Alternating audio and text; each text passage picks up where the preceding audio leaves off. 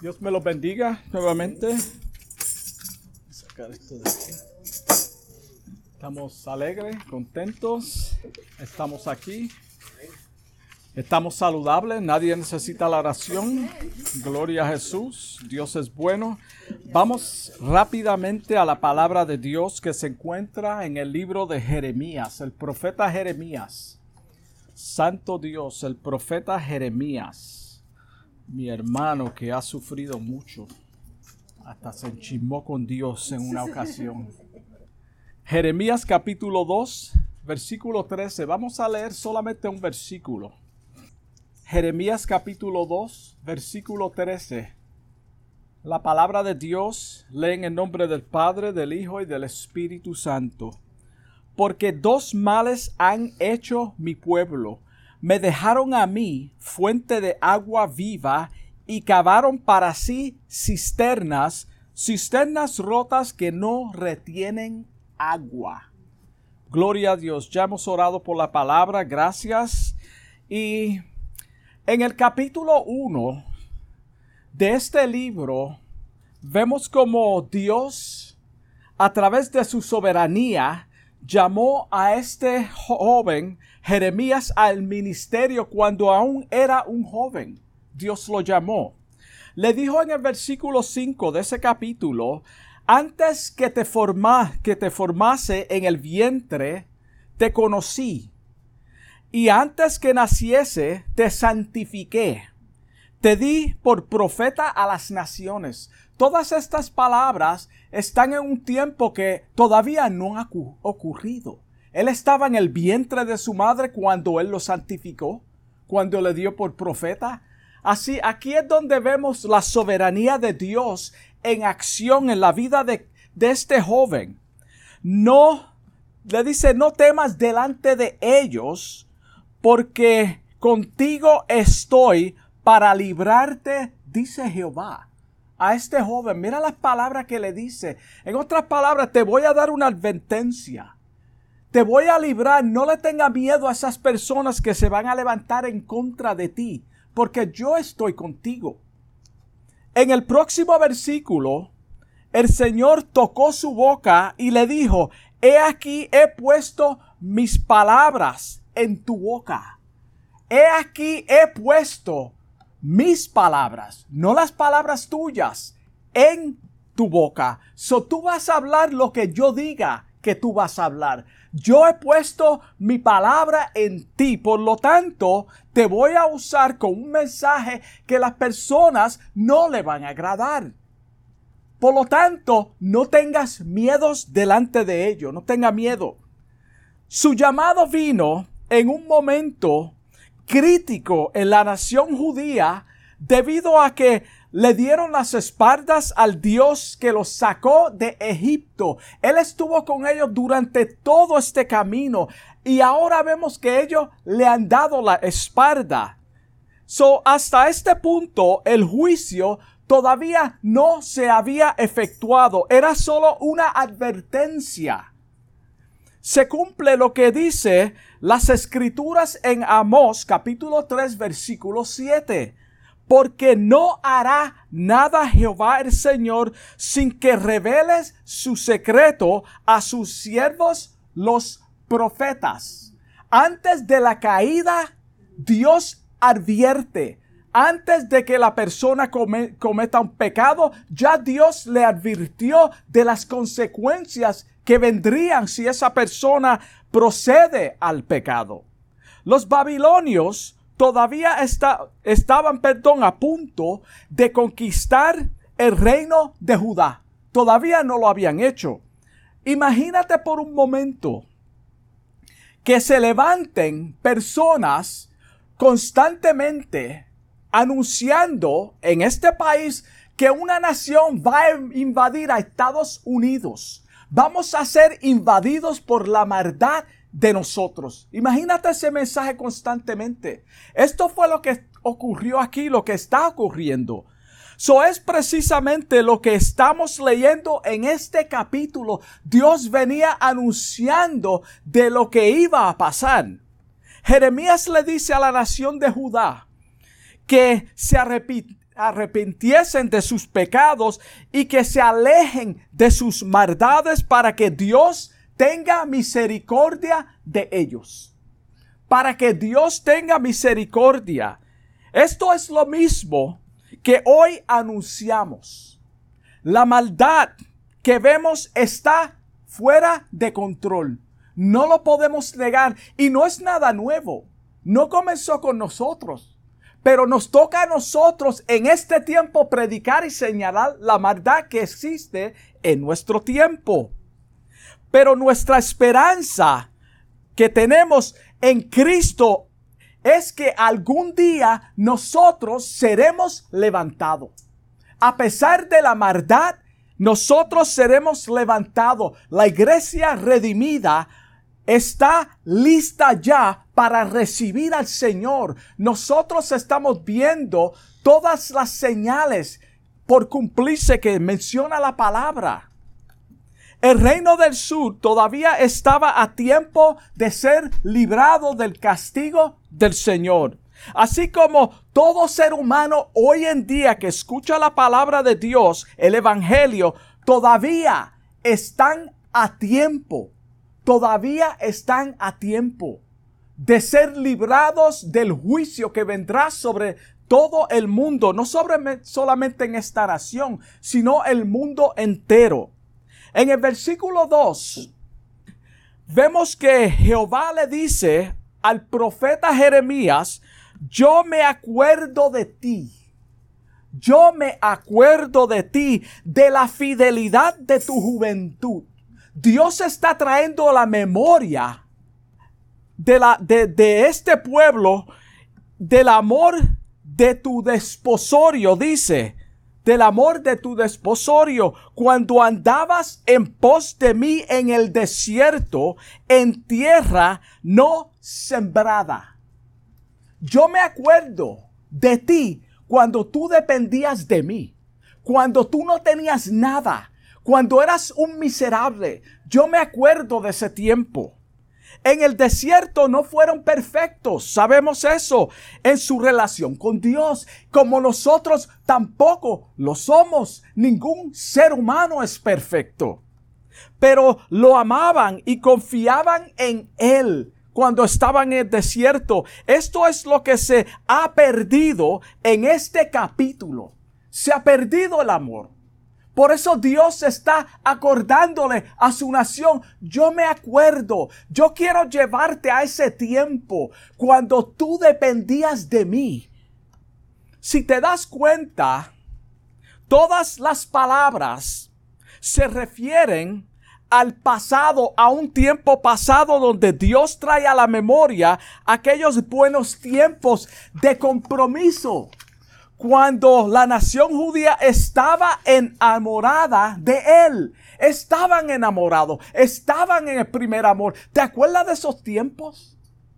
Y esto se aplica a los matrimonios también. Estas palabras expresadas por Jehová Dios se aplica al tiempo presente se aplica al tiempo que estamos hablando en esta hora. El Señor nos dice, ¿te acuerdas cuando estabas enamorado de mí? ¿Te acuerdas? Haz memoria de tu conversión. Haz memoria en este momento cuando Él te salvó, cuando Él te sacó de donde tú estabas, de la miseria o quizás de, de la droga, de, no sabemos. Haz memoria de ese momento. Dios aquí está diciendo a su pueblo, tu amor tu búsqueda hacia mí se ha enfriado. Eso es lo que está diciendo. Es como la mujer que le dice al esposo, ¿qué te está pasando? Ya tú no me buscas. Ya tú no me hablas. O viceversa, hermano. O viceversa. Ya no me traes flores, como lo hacía antes. Tú me abandonaste. Ya tú no me amas como me amabas antes, lo que está diciendo Jehová a su pueblo pero yo sigo amándote como siempre lo he hecho. El Señor le dice, yo todavía te amo. ¿Qué te pasó a ti? Yo estoy aquí todavía. Yo soy el mismo. Yo no cambio, yo no mudo. Eres tú. ¿Qué te ha pasado? Quiero que vuelvas a los tiempos que tú dependías totalmente de mí. ¿Te acuerdas que no dabas un paso sin consultarlo conmigo? Es lo que le, dice el Señor y nos dice a nosotros en esta hora. Antes no dábamos un paso sin orar, sin clamar, sin consultar a Jehová. Pero, ¿qué ha pasado? Ya no nos importa. ¿Te acuerdas cuando me hablabas todos los días en oración y súplicas?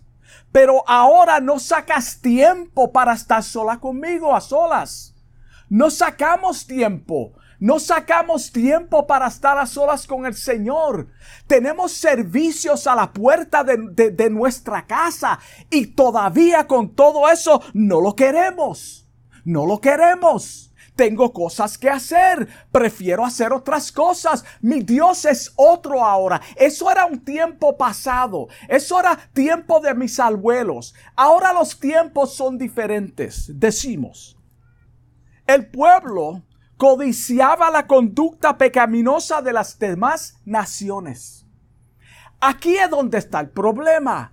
Dios está en el mismo lugar, pero ustedes se han desviado. Ustedes están codiciando la tierra, los dioses de otras tierras. Imitaban su idolatría, abandonando, adorando, perdón, a sus falsos dioses. Es por eso que les dice, Jehová les dice en el versículo 10, del capítulo 2, ¿por qué pasar las costas de Kitim y mirar y enviar, envidiar a Sedar y ver si han hecho cosas semejante a esta? Miren ustedes, ya que ustedes están pendientes a lo que ellos están haciendo allá, miren a ver lo que ellos están haciendo. ¿Acaso ellos han dejado a su Dios? Ya que ustedes están más pendientes al mundo, aplicándolo a tiempo presente, mira ver lo que el mundo está haciendo. El Señor nos dice a la iglesia presente en Zacarías capítulo 1 versículo 3, volveos a mí, declara el Señor de los ejércitos, y yo me volveré a vosotros, dice el Señor de los ejércitos. Eso es lo que el Señor le dice a su pueblo vuélvasen a mí. Él no dice yo los desprecié. Está haciendo una invitación. Nosotros nos hemos descarriado de la verdad de Dios y Él está diciendo vuelvan al camino correcto, a la palabra de Dios. Es triste que la única nación con el verdadero Dios quiere seguir en pos de dioses que nos salvan. Eso es triste. Esto es lo que está pasando en la historia. Ellos van en pos de dioses que no salvan. Dios les dice a través del profeta, cuando estabas en el primer amor, ¿te acuerdas cómo yo te protegía? ¿Te acuerdas de ese tiempo? Yo era tu protector. Era en tiempo pasado.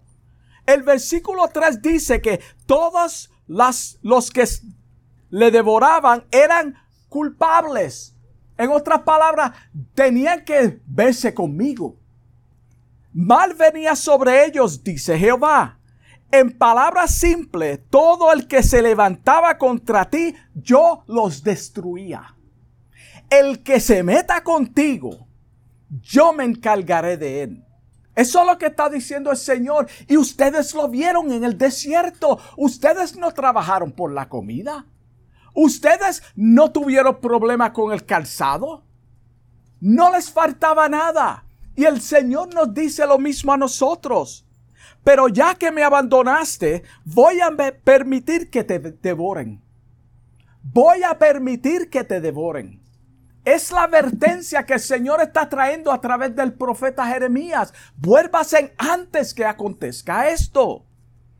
Es solo cuando estamos bajo el amparo de Dios que estamos seguros. Solamente en Cristo, en Dios estamos seguros. No hay otra seguridad, hermano. No la hay, no existe. Dice el Salmo 34, versículo 7.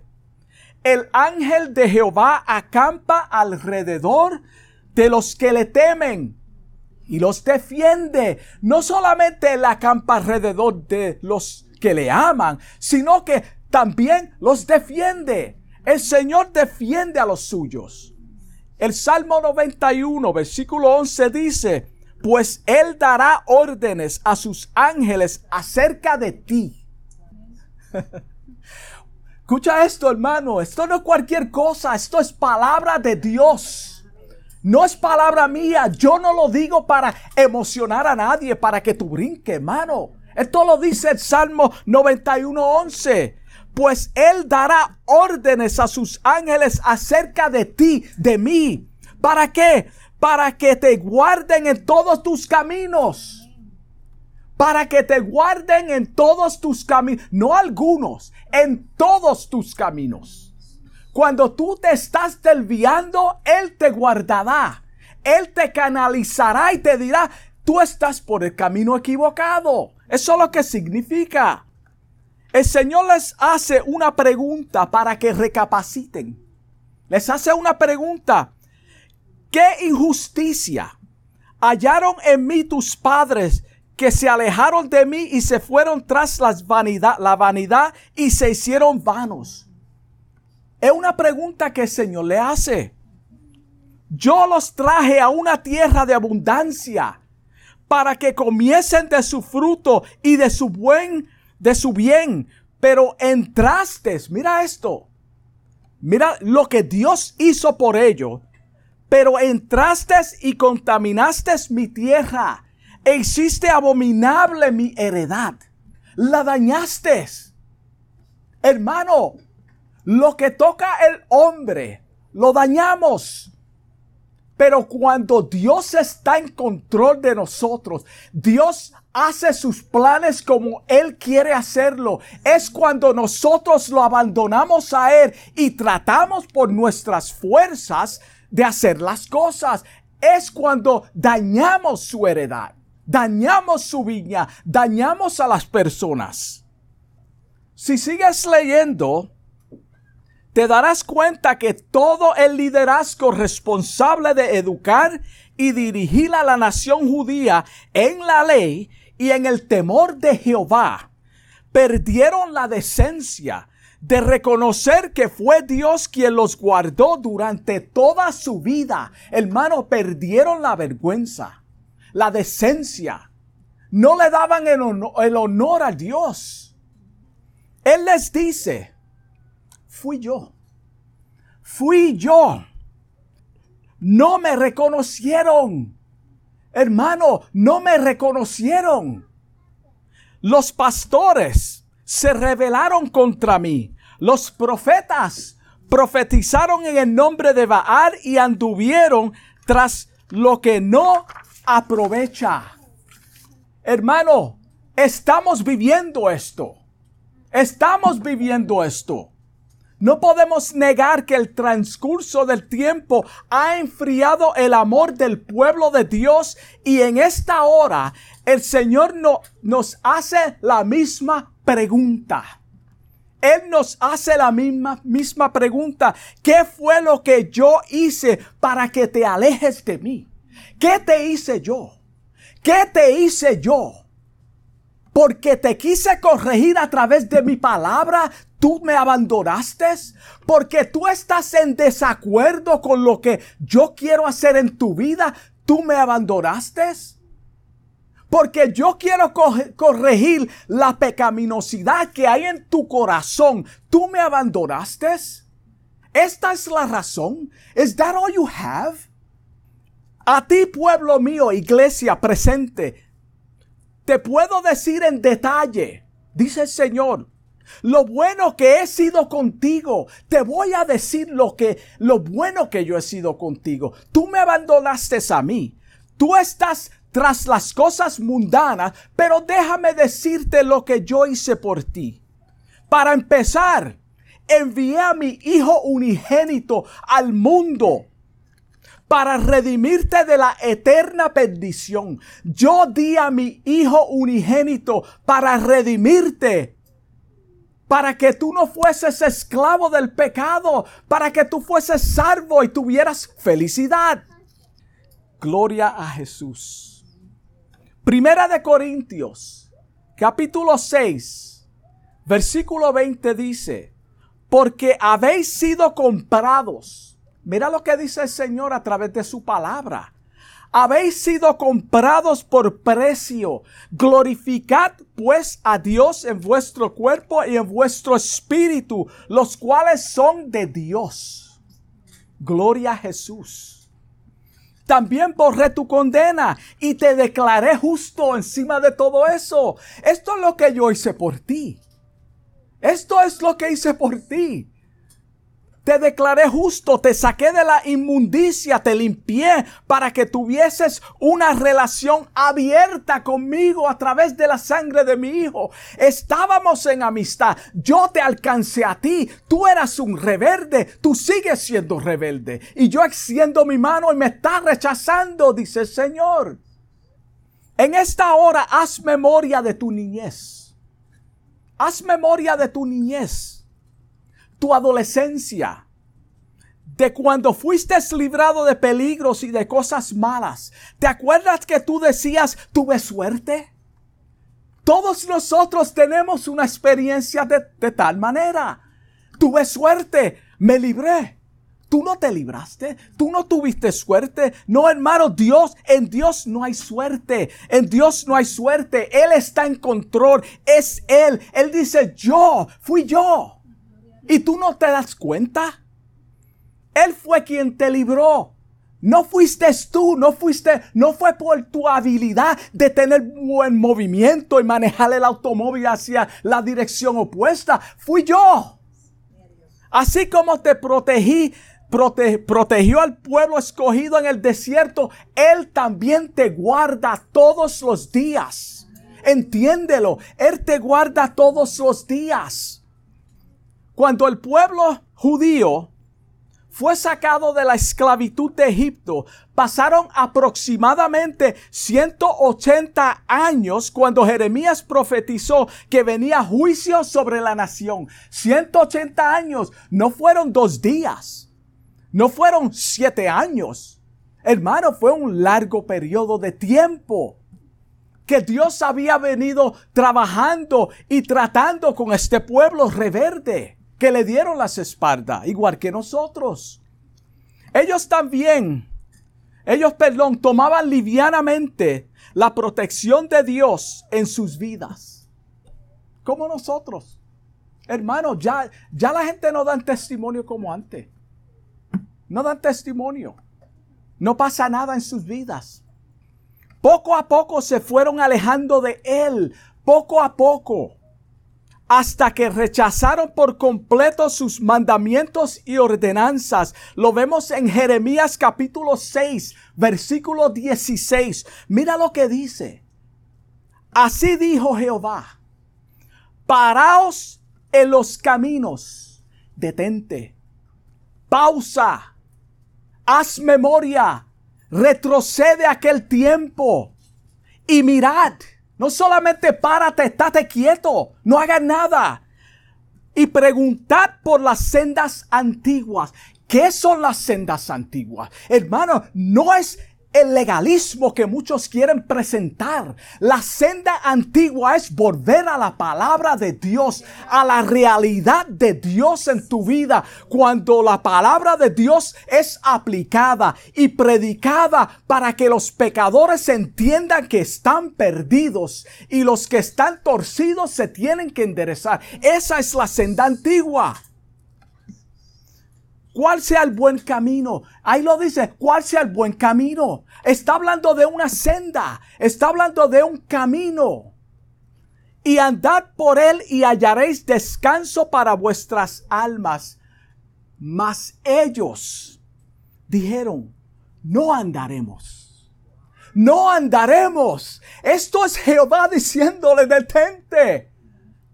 Es lo mismo que está ocurriendo hoy en día. No andaremos. Eso no es lo que yo pienso de la palabra de Dios. Yo no lo veo de esa forma. A mí no me importa como tú lo veas. Es lo que Dios dice en su palabra. Su palabra es clara, hermano. No se trata de cómo tú veas las cosas. No se trata de los sentimientos. Si fuera por los sentimientos, hermanos, estuviéramos todos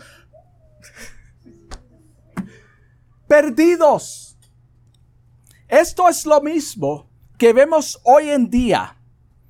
La conducta de muchos supuestos creyentes están lejos de Dios porque quieren seguir en pos de sus vanidades. Quieren seguir en pos de sus vanidades. La salvación que Dios nos dio a través del sacrificio de Jesucristo no es cualquier cosa. Esto no es cualquier cosa. Por lo tanto, no lo debemos de tomar liviano. No debemos de tomar liviano la salvación que Dios nos dio. El escritor de Hebreos nos dice en el capítulo 2, versículo 3. Mira la pregunta.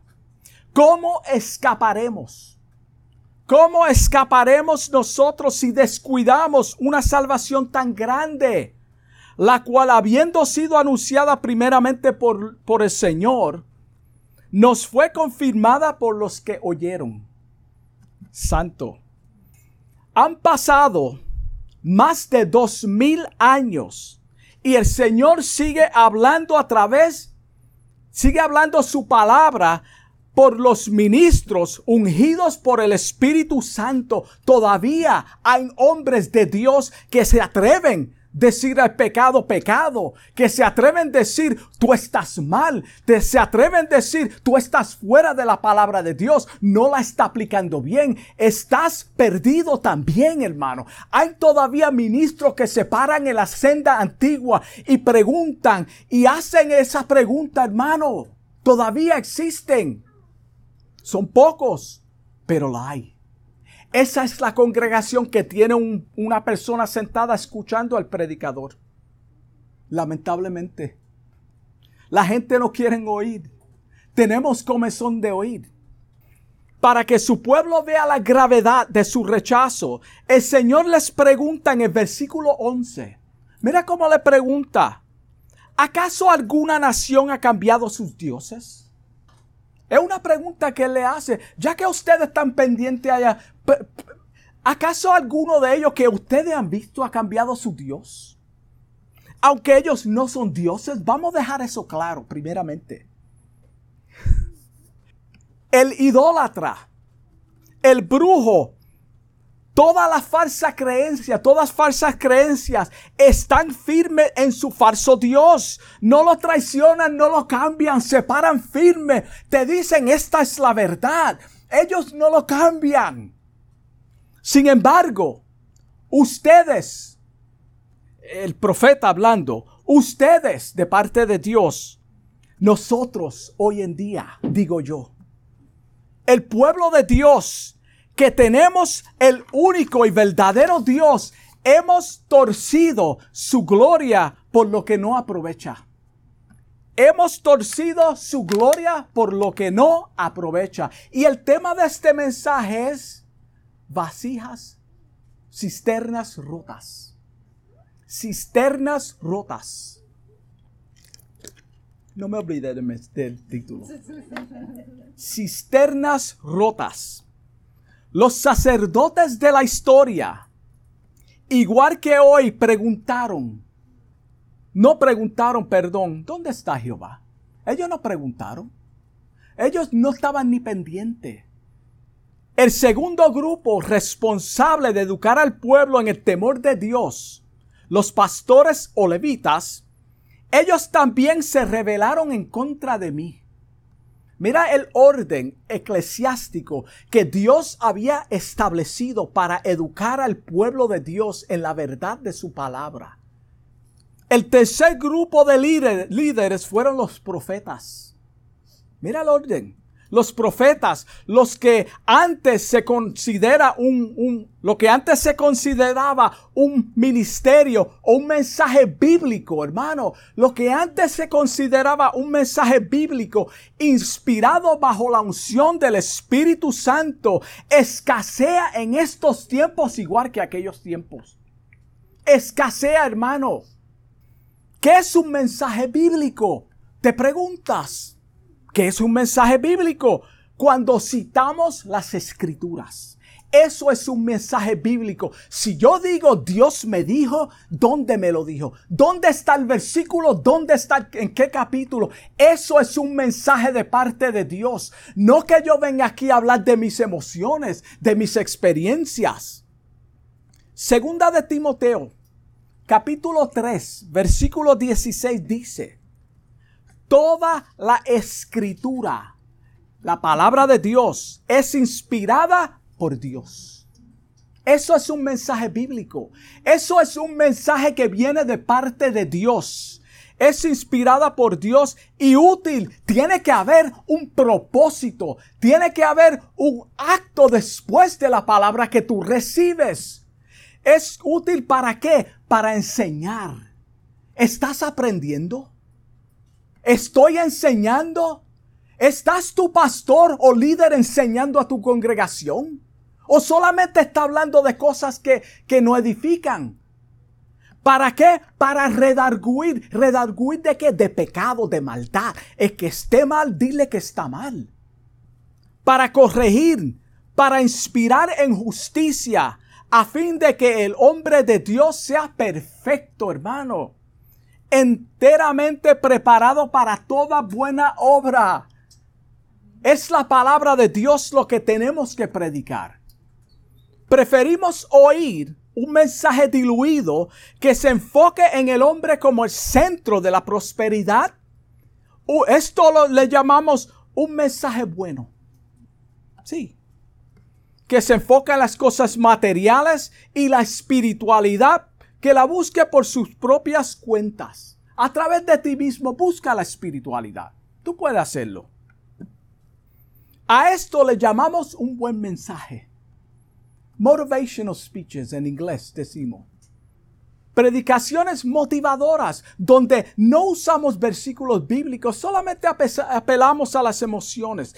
Estamos viviendo, hermanos, tiempos que mencionó el profeta Isaías en su libro, capítulo 5, versículo 20, que dice, hay de los que a lo malo dicen bueno y lo bueno malo que hacen de la, de la luz tinieblas y de las tinieblas luz, que ponen lo amargo por dulce y lo dulce por amargo.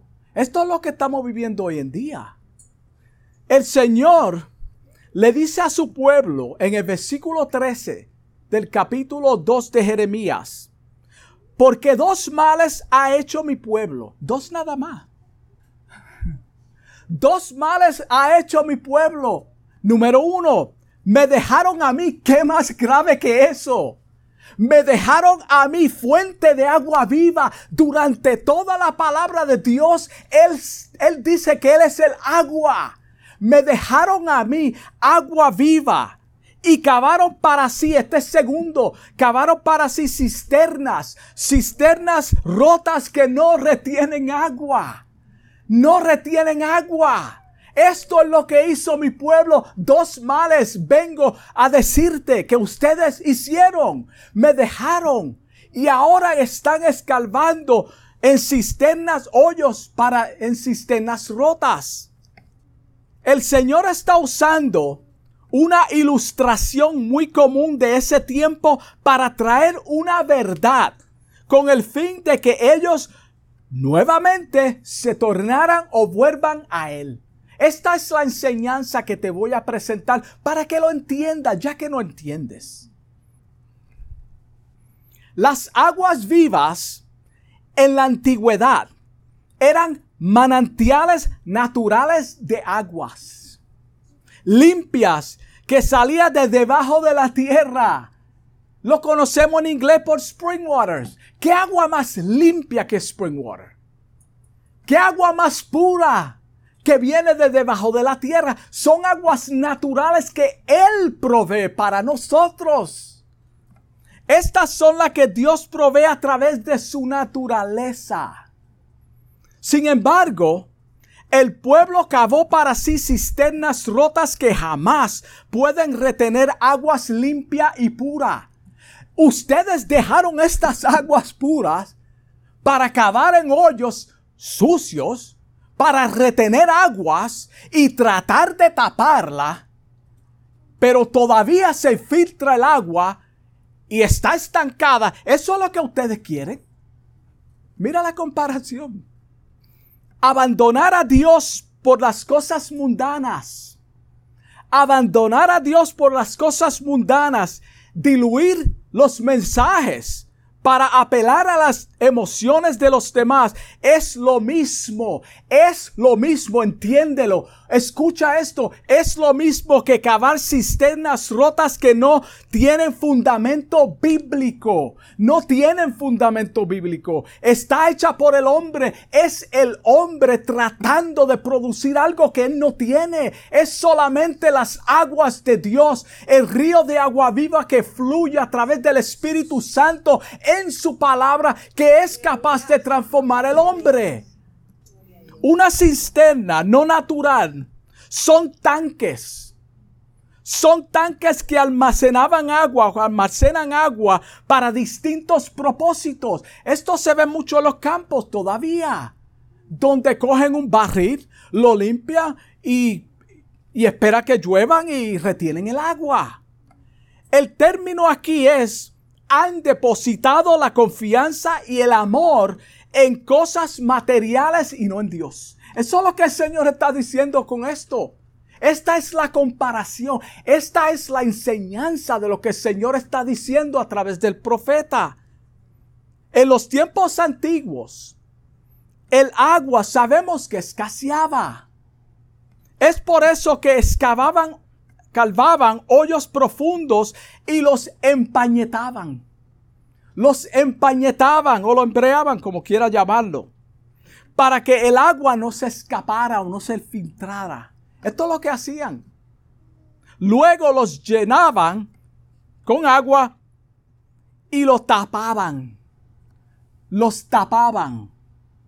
Esta es la ilustración que Dios hace para traer conciencia a su pueblo.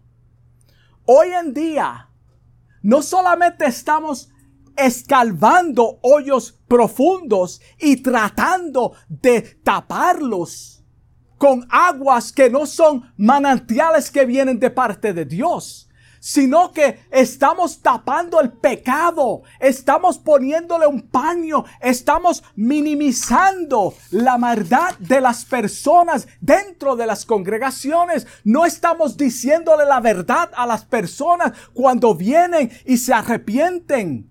Hermanos, esto es algo serio. Los tapamos de distintas maneras. En el versículo 19 dice, tu maldad te castigará. No lo digo yo, lo dice Dios. Lo dice Dios a través de la boca del profeta. Y esto se aplica al tiempo presente. Tu maldad te castigará y tus rebeldías te condenarán. Sabes pues y ve cuán malo y amargo es haber dejado a Jehová tu Dios y faltar mi amor en ti. Hermano, si la persona no está en Dios, no hay amor en él. ¿Cómo tú puedes decir yo amo a Dios? Esa persona ama a Dios. No está, pero ama a Dios. No, hermano, la palabra es clara. No ama a Dios.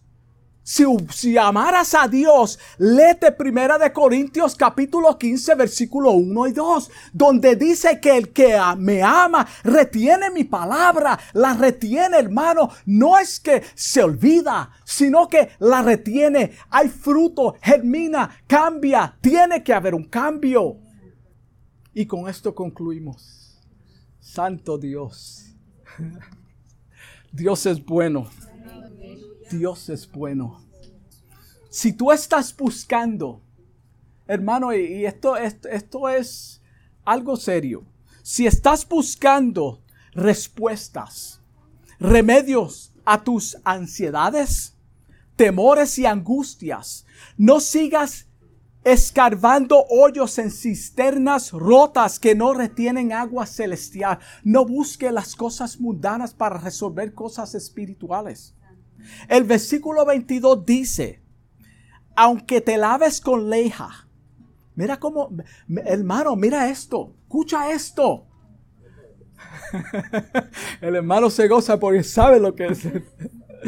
Aunque te laves con leja, leja es una solución de hidróxico, sódico, lejía, lejía. Es una solución de hidróxido sódico o potásico de gran poder, desinfectante y blanqueador. Míralo, mira la comparación. Mira la comparación que el Señor hace. Aunque tú te laves con lejía. Lejía. Lejía. Lejía, que es este blanqueador, blanqueador. Y amontones jabón sobre ti. Mira cómo dice. La maldad la mancha de tu pecado permanecerá aún delante de mí, hermano. Por más que tú tapes ese pecado, Dios lo ve. Aunque le pongas un paño por encima, Dios lo ve. Aunque lo disfrace imitando lo que es de Dios, Dios te ve. Aunque tú tuerza la palabra, Dios ve tu corazón. Él sabe lo que tú estás pasando. Él conoce toda la inmundicia que hay en el ser humano. Es solo a través de la sangre de Jesucristo. Es solamente a través de la sangre de Jesucristo y no los medios caseros, no las cisternas rotas que no retienen agua. Vamos a orar.